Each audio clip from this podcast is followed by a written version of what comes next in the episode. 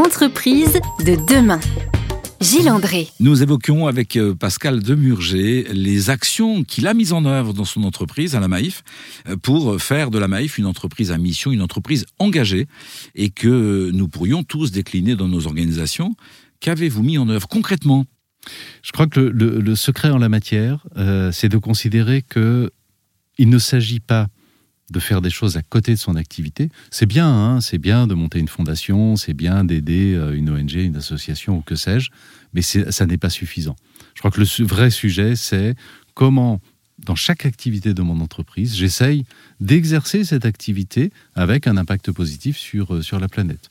C'est vrai euh, pour nous, nous sommes assureurs, c'est vrai bah, d'abord de notre activité principale, l'assurance. Hein, sûrement que c'est bénéfique pour la planète de chercher euh, à réparer, par exemple. On a plusieurs centaines de milliers de véhicules euh, que l'on prend en charge pour être réparés chaque année.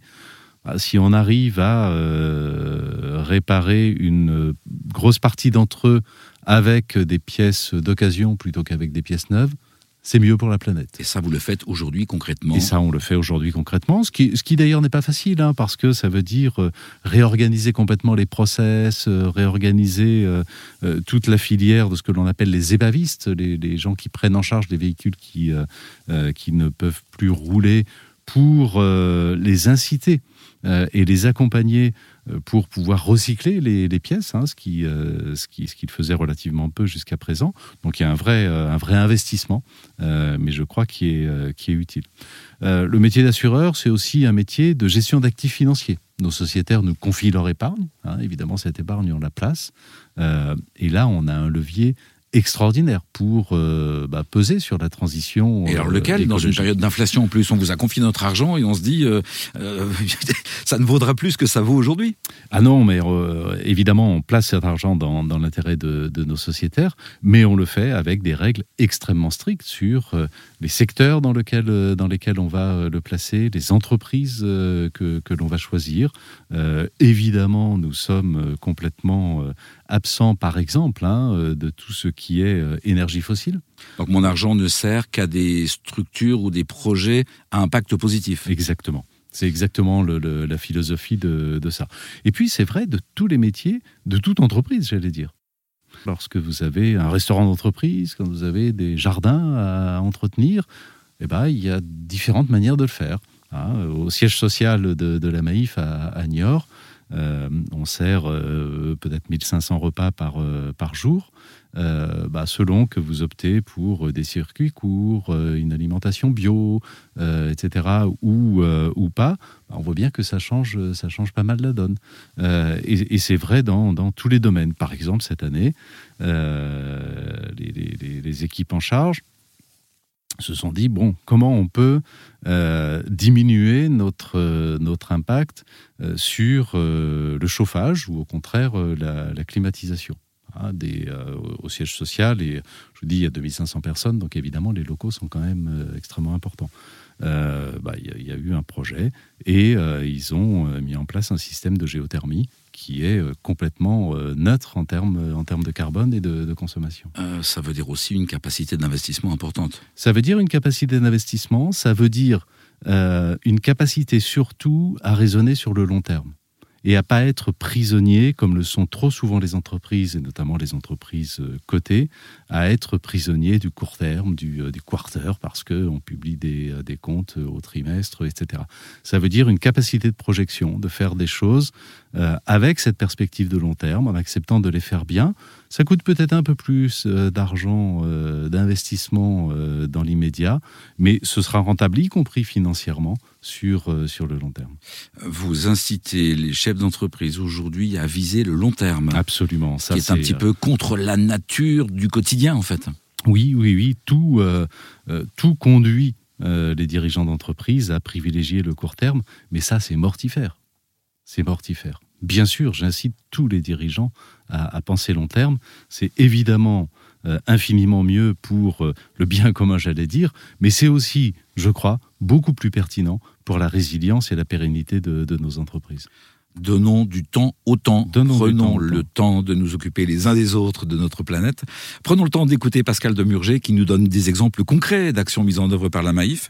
Nous allons maintenant évoquer ensemble euh, comment euh, nos contrats d'assurance vont évoluer dans les années qui viennent. À tout de suite. Entreprise de demain. Gilles André. Vous êtes certainement comme moi, vous avez euh, conscience de la complexité de votre contrat d'assurance et ces contrats-là, euh, à qui on reproche d'ailleurs d'être euh, longs, fastidieux, d'avoir plein d'articles, on ne les lit pas tous en, en entier. Euh, désolé hein, Pascal de Burger, mais Ah non, mais ça je comprends. pourtant vous avez dû les relire avant de nous les envoyer. Mais euh, vu les enjeux climatiques, vu les risques de plus en plus importants, est-ce que l'on pourra continuer à assurer tous les risques sur Terre? Alors, sur Terre, je ne sais pas, restons en France déjà. Euh, bien sûr, il y a une augmentation hein, du, coût en réalité hein, de ce qu'on appelle les sinistres euh, climatiques. Et je parle bien de la France, hein, euh, pays au climat tempéré, euh, qui est normalement plutôt à, l'abri de ce genre de, de phénomènes extrêmes. Euh, juste, je ne vais pas vous inonder de chiffres, mais euh, 2022 est loin d'être terminé. Sur les huit premiers mois de 2022, en gros, le coût de l'ensemble de ces euh, événements climatiques est déjà du triple de celui d'une année normale, d'une année complète normale. Donc Hein, on est vraiment sur une année exceptionnelle. Donc on est sur une. Alors, c'est la question. Est-ce qu'on est sur une année exceptionnelle? Ou est-ce que ça devient la norme dans les ou est-ce que ça devient la nouvelle norme? Donc c'est un vrai, un vrai sujet, un vrai sujet de, de préoccupation. Alors à court terme, euh, évidemment, les assureurs font, font face hein, à, cette, à cette situation. Si elle devait euh, perdurer, s'amplifier, et si on ne faisait rien, euh, on risquerait de se trouver dans euh, une situation dans laquelle, euh, bah, face à cette augmentation des, des coûts, il y aurait fatalement une augmentation des tarifs de l'assurance qui risquerait euh, de euh, bah, conduire certains euh, foyers à ne plus pouvoir s'assurer, ce qui évidemment est euh, absolument inimaginable. Et hein. c'est là où le système mutualiste a tout son, sa pertinence. Bah, c'est c'est là où effectivement ce qu'on appelle la mutualisation, c'est-à-dire une forme de solidarité hein, entre, entre tout le monde, a complètement sa, sa pertinence. À la Maïf, par exemple, bah, même si vous habitez, et, et- et on ne choisit pas, dans euh, une zone particulièrement euh, à risque, hein, particulièrement, euh, euh, comment dirais-je, euh, exposée à, à ces phénomènes euh, climatiques, bah, ça n'est pas pour autant que vous paierez plus cher votre assurance euh, habitation. Il y a effectivement cette forme de, de solidarité. On évoque euh, donc les contrats d'assurance pour l'avenir. Ouais. Euh, hors, euh, hors micro, tout à l'heure, vous évoquiez le fait que vous avez euh, des contacts avec, euh, avec l'État pour envisager justement que l'État puisse vous accompagner si un jour les enjeux devenaient beaucoup plus importants. Nous, nous accompagner, et puis je crois, au- au-delà de. de c'est pas un, soutien ou une aide que, que, l'on demande, mais c'est vraiment, je crois qu'il y a nécessité à bah, se projeter. Euh, il faut évidemment, impérativement, pour euh, l'ensemble de nos concitoyens, hein, éviter qu'on arrive à une solution où il ne serait plus possible euh, d'assurer telle ou telle ville ou telle ou telle région. C'est absolument inimaginable. Et donc, il faut construire des solutions, à la fois, bien sûr, qui engagent, hein, et, qui c'est leur métier, qui engage l'ensemble des assureurs, qui prévoient peut-être aussi un mécanisme de solidarité nationale en cas de, de catastrophe euh, trop, trop, trop forte. On parle donc de, de nos contrats d'assurance d'avenir. Euh, on parle aussi du management d'avenir et vous faites euh, la démonstration à la Maïf euh, d'un management basé sur la confiance. Audacieux, ça aussi, euh, et, et comme l'assurance, j'allais dire assez incertain. Euh, faire confiance, c'est euh, bah, ouvrir la porte euh, à se faire avoir, à avoir quelques un faible pourcentage, mais un, pourcentage de ces salariés euh, qui ne joueraient pas le jeu. Or, vous faites la démonstration que bah, c'est l'inverse. Et vous avez raison de, faire le rapprochement entre les deux. Parce que finalement, euh, la relation avec euh, un assuré, comme la relation avec un, collaborateur, un, collègue, c'est une relation que l'on peut, au choix, faire reposer sur la défiance ou faire reposer sur la confiance. Et, et, dans, et dans les deux cas, ça change absolument tout. Alors nous allons parler plus en détail de votre management par la confiance. Euh, on retrouve Pascal Demurger sur RZN Radio dans quelques instants. Entreprise de demain. Gilles André. Nous retrouvons Pascal Demurger. Pascal, vous nous expliquiez euh, cette euh, importance d'un regard différent sur le management et celui que vous partagez depuis euh, dix ans maintenant auprès de vos collaboratrices et collaborateurs sur, repose sur la confiance. Absolument, ça fait une dizaine d'années qu'on a basculé d'un management traditionnel qui n'était pas particulièrement dur à la Maïf, mais traditionnel qui reposait sur l'autorité. Je, donne un ordre, j'en vérifie l'application et j'en sanctionne le résultat finalement. Le management que vous aviez appris à l'ENA Bon, le management qu'on apprend un peu, un peu partout. On avait tous. Et, et, le management, pour être complètement honnête, hein, que j'avais euh, complètement euh, exercé moi-même euh, à, la Maïf en commençant à diriger cette, cette entreprise. Et ça n'est qu'au bout de quelques années que bah voilà, j'ai pris conscience que l'on pouvait faire autre chose, autre chose de beaucoup mieux à la fois d'ailleurs pour l'efficacité collective, mais aussi et surtout beaucoup mieux pour, pour les individus.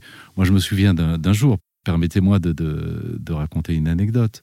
Un jour, une consultante qui, euh, bossait avec moi sur ces sujets de, management euh, m'a dit, mais Pascal, est-ce que tu te rends compte euh, de l'influence que tu peux avoir par ton comportement, par ta manière d'être, par la manière de considérer les autres, de leur faire confiance, etc. Est-ce que tu te rends compte de l'impact que tu as sur euh, les gens qui travaillent avec toi et de l'impact tout simplement sur euh, leur bien-être. Et leur bien-être au travail, c'est quand même une partie essentielle de leur bien-être tout court. Ah bah, c'est là où on passe le plus de temps. Puis on a du mal à être bien dans sa vie perso si on n'est pas bien au travail. bien au travail, mmh. absolument. Et, quand on prend conscience de, euh, bah, tout simplement, de la responsabilité que l'on a quand on est manager, a fortiori quand on est dirigeant d'entreprise, sur le bien-être de ceux qui travaillent avec vous, euh, une fois qu'on a cette confiance, on ne peut pas fuir cette responsabilité. Donc forcément, on réfléchit à ça. Et forcément, on se dit, oui, il y a une alternative, il y a une autre manière de faire. Et il se trouve en plus, miracle, que cette manière de faire est collectivement infiniment plus efficace. Alors c'est quoi cette manière de faire? Bah, C'est tout simplement essayer de faire euh, reposer la motivation euh, de chacun sur l'envie et pas sur la contrainte. Et pour avoir envie, bah d'abord, il faut trouver du sens à ce que l'on fait. Mhm. Hein, je ne peux pas avoir envie si je ne trouve pas du sens. Et donc, c'est à la fois le sens global de la mission de l'entreprise, mais c'est aussi la compréhension de ma propre contribution à cette, à cette mission. Euh, L'envie, ça dépend aussi évidemment du contexte dans lequel euh, j'exerce mon, mon activité. Est-ce que j'ai de l'autonomie? Est-ce que j'ai de la... Est-ce que j'ai de l'autonomie? Est-ce qu'on me demande d'exécuter un process? Ou est-ce qu'on me demande de trouver une solution à un problème Et d'imaginer moi cette solution? Parce que en situation, je suis le mieux placé pour, euh, le faire. Ça change tout. Et, si on me demande de trouver une solution à un problème plutôt que d'exécuter un process, bah, je vais aller chercher au plus profond de moi, euh, évidemment, tout, euh, comment dirais-je, tout ce qui va permettre Hein, et tout ce qu'il y a de meilleur en moi, en quelque sorte, pour euh, trouver cette, cette solution pertinente. Si vous créez ces conditions, alors oui, les gens peuvent s'épanouir dans leur métier. Et s'ils s'épanouissent dans leur métier, alors oui, ils donnent le meilleur d'eux-mêmes. Et ça fonctionne aussi avec une proportion de salariés qui est de plus en plus importante en télétravail? Euh, je, je, dirais même que le, le télétravail ne fonctionne que sur la base de la confiance c'est précisément une des conditions euh, pour que le télétravail euh, fonctionne. On ne va pas mettre euh, une caméra dans le salon de chaque collaborateur pour vérifier qu'il est, bien en train de bosser. De vous l'encourager. Alors la confiance, vous l'encouragez, ça c'est clair. L'épanouissement de vos salariés. Le télétravail, c'est, l'avenir. Alors c'est déjà le, présent, hein, forcément. les gens chez nous ont, le choix, c'est, c'est à leur main bien sûr, hein, de ne pas télétravailler ou de télétravailler un, deux, voire même trois jours par semaine. Ça fonctionne, ça marche bien. Il y a des contraintes évidemment, hein, notamment pour les managers, mais, euh, mais ça fonctionne. Je ne voudrais pas en revanche qu'à terme, s'il se généralisait euh, trop, euh, bah, finalement, ça dissolve un petit peu la relation entre, entre l'entreprise et chaque collaborateur. Moi, j'ai une conception de l'entreprise euh, comme étant, bah, au fond, une communauté humaine avec euh, un, attachement hein, à, l'entreprise, voire même une fierté. Je ne voudrais pas qu'il y ait une forme de régression vers une relation plus transactionnelle euh, et finalement plus pauvre entre le, chaque collaborateur et, et l'entreprise. Donc là aussi, pas de regard définitif, on donne le temps au temps. Mais bien sûr, pour savoir si ces sujets-là d'évolution de comportement, de mentalité, hein, de manière de faire, mais aussi de manière d'être, euh, bah, ça doit se, regarder sur le long terme. Merci à vous, Pascal Demurger, pour ce partage de votre regard sur ces enjeux du travail. Nous allons maintenant accueillir, dans la prochaine partie de notre émission, un nouveau chroniqueur sur RZN Radio.